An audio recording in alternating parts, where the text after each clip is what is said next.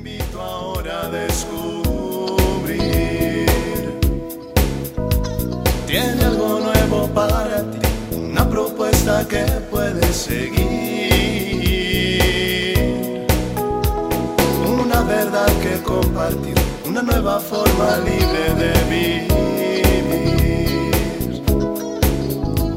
Un sencillo estilo de servir, el camino hacia la santidad. Hola, te saludo con gusto en otra cápsula de paz y bien. Vamos a pedirle al Espíritu Santo nos dé esa iluminación en la reflexión, nos dé un momento de paz y un momento de encuentro con Jesús. Me acuerdo que eh, una vez en una escuela que estuve, llega una de las maestras y me dice, oiga padre, eh, ¿a qué no sabe lo que tenemos en la escuela? No, digo, pues sí sé lo que tenemos, muchas cosas.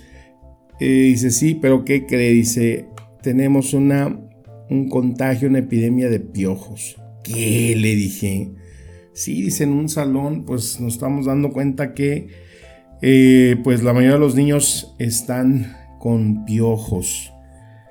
Y no pude dejar de evocar mi infancia, ¿no? Cuando pues eh, en la escuela eh, también, ¿no? Faltaba quien, eh, los amigos, alguien tuviera piojos, aunque, pues digo, sin afán de discriminar ni echar carrilla, pues las mujeres eran las que eran más propensas a contagiar los piojos será por el pelo largo, ¿no? A lo mejor yo les eché tanta carrilla que por eso me quedé pelón.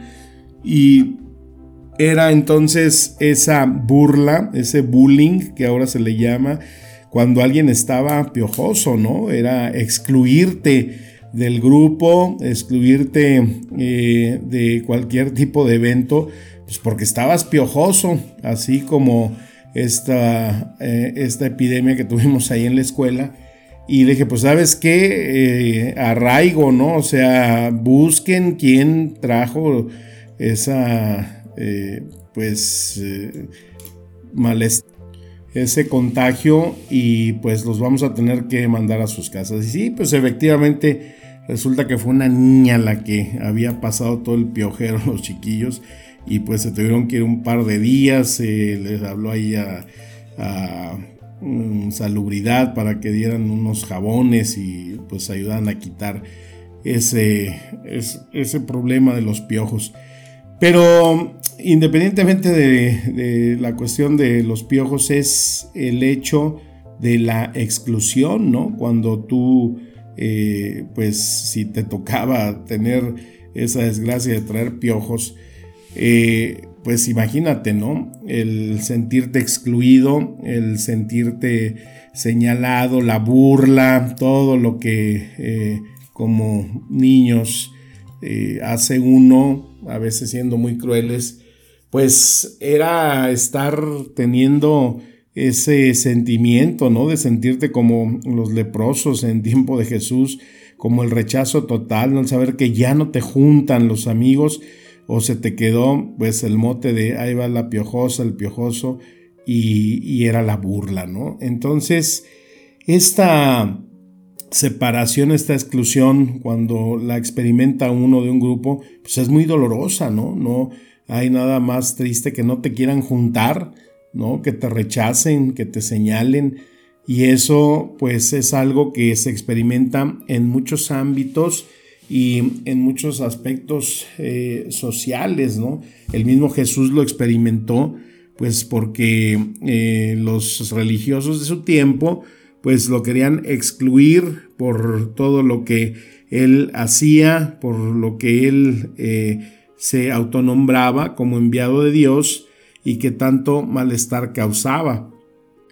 Este desprecio, esta separación que hacían los judíos hacia los pueblos paganos inconversos, pues que los rechazaban porque pues ellos experimentaban o tenían ese sentimiento de ser el pueblo elegido por Dios, ¿no? El pueblo que cumplía sus 613 preceptos, en donde ellos eh, eran y tenían esa comunicación, ese favor de Dios, y todos los demás pues no entraban, no estaban en la nómina, en la nómina de Dios según ellos, ¿no? Y aquí en esta situación de, de, rechazo en la carta a los Efesios, ahí Pablo es muy claro, ¿no?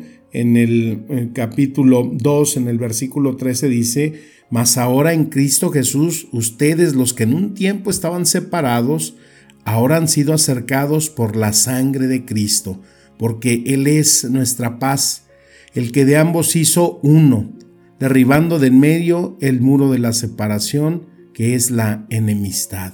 Es este Cristo que nos vuelve a reunir, es este Cristo que nos vuelve a juntar, es este Cristo que nos vuelve a dar un valor eh, verdaderamente de ser hijos de Dios y que nosotros en algunos países experimentamos pues ese, ese desprecio, ¿no? ese rechazo cuando eres de diferente eh, país, cultura, y eso hace que seas señalado o seas despreciado, ¿no? Me acuerdo cuando estaba en Córcega que tenía que ir a hacer los trámites del soyorno de la estancia, eh, te ponían así en un catálogo de que si eras europeo, si eras americano, si eras latino, ¿no? Y con el latino ya venían otro tipo de, de preguntas a contestar.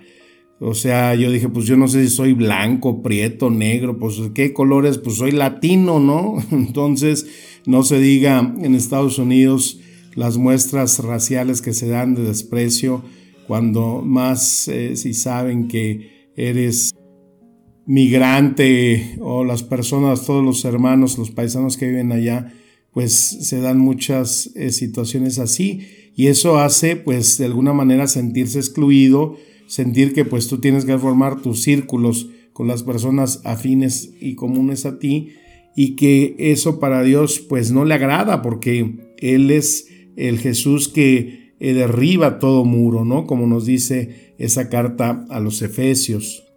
El Señor que sabe lo que es perfectamente la exclusión, porque ahí en su cruz, en la cruz, Él junta a religiosos, él junta a inconversos, Él junta a todo tipo de pecador, porque ese es el poder salvador de la cruz, que no tiene miramientos, que no tiene restricciones, sino que todo aquel que crea y que verdaderamente se confiese que cree en Jesús y es hijo de Dios, pues tiene esa, eh, ese acceso, ¿no? esa salvación, esa sanidad en su alma. Es ese Padre que nos da a través de Jesús todo lo que implica la salvación y el sentirse y saberse hijos de Dios, que no hay restricción ni por el color, ni por la lengua, ni por la raza, a tomar conciencia pues de que todos somos hermanos porque esa paternidad divina nos abraza a todos. Ese creer en Jesucristo es el que nos lleva a obtener pues todo ese bagaje de promesas en la historia de salvación que tiene Dios para nosotros. Esto se dibuja muy bien en una historia que se llama La pintura del hijo. Y dice que un hombre rico y su hijo tenían una gran pasión por el arte. Tenían de todo en su colección, desde Rafael hasta Picasso. Muy a menudo pues se sentaban ellos a admirar esas grandes obras que habían ido coleccionando con el tiempo. Pero desgraciadamente pues su hijo fue llamado para ir a la guerra y pasando unos días el hombre eh, recibe la noticia pues de que su hijo había muerto en la batalla mientras estaba rescatando a un soldado. Meses después, justo antes de la Navidad, alguien llegó a la puerta de la casa de este hombre y era un joven con un gran paquete en sus manos y le dijo al Señor, Señor, usted no me conoce, pero yo soy el soldado por quien su hijo dio la vida. Él salvó muchas vidas ese día. Me estaba llevando a un lugar seguro cuando una bala le atravesó el pecho, muriendo instantáneamente. Él hablaba muy a menudo de usted, de su amor por el arte. Mire, yo no soy un gran artista, pero creo que a su hijo le hubiera gustado que usted recibiera esto. El muchacho extendió los brazos para entregarle un paquete. Yo sé que esto no es mucho, le dijo. Y entonces el papá abrió el paquete y contenía un retrato de su hijo pintado por ese joven soldado. Él contempló con profunda admiración la manera en que el soldado había capturado la personalidad de su hijo en la pintura.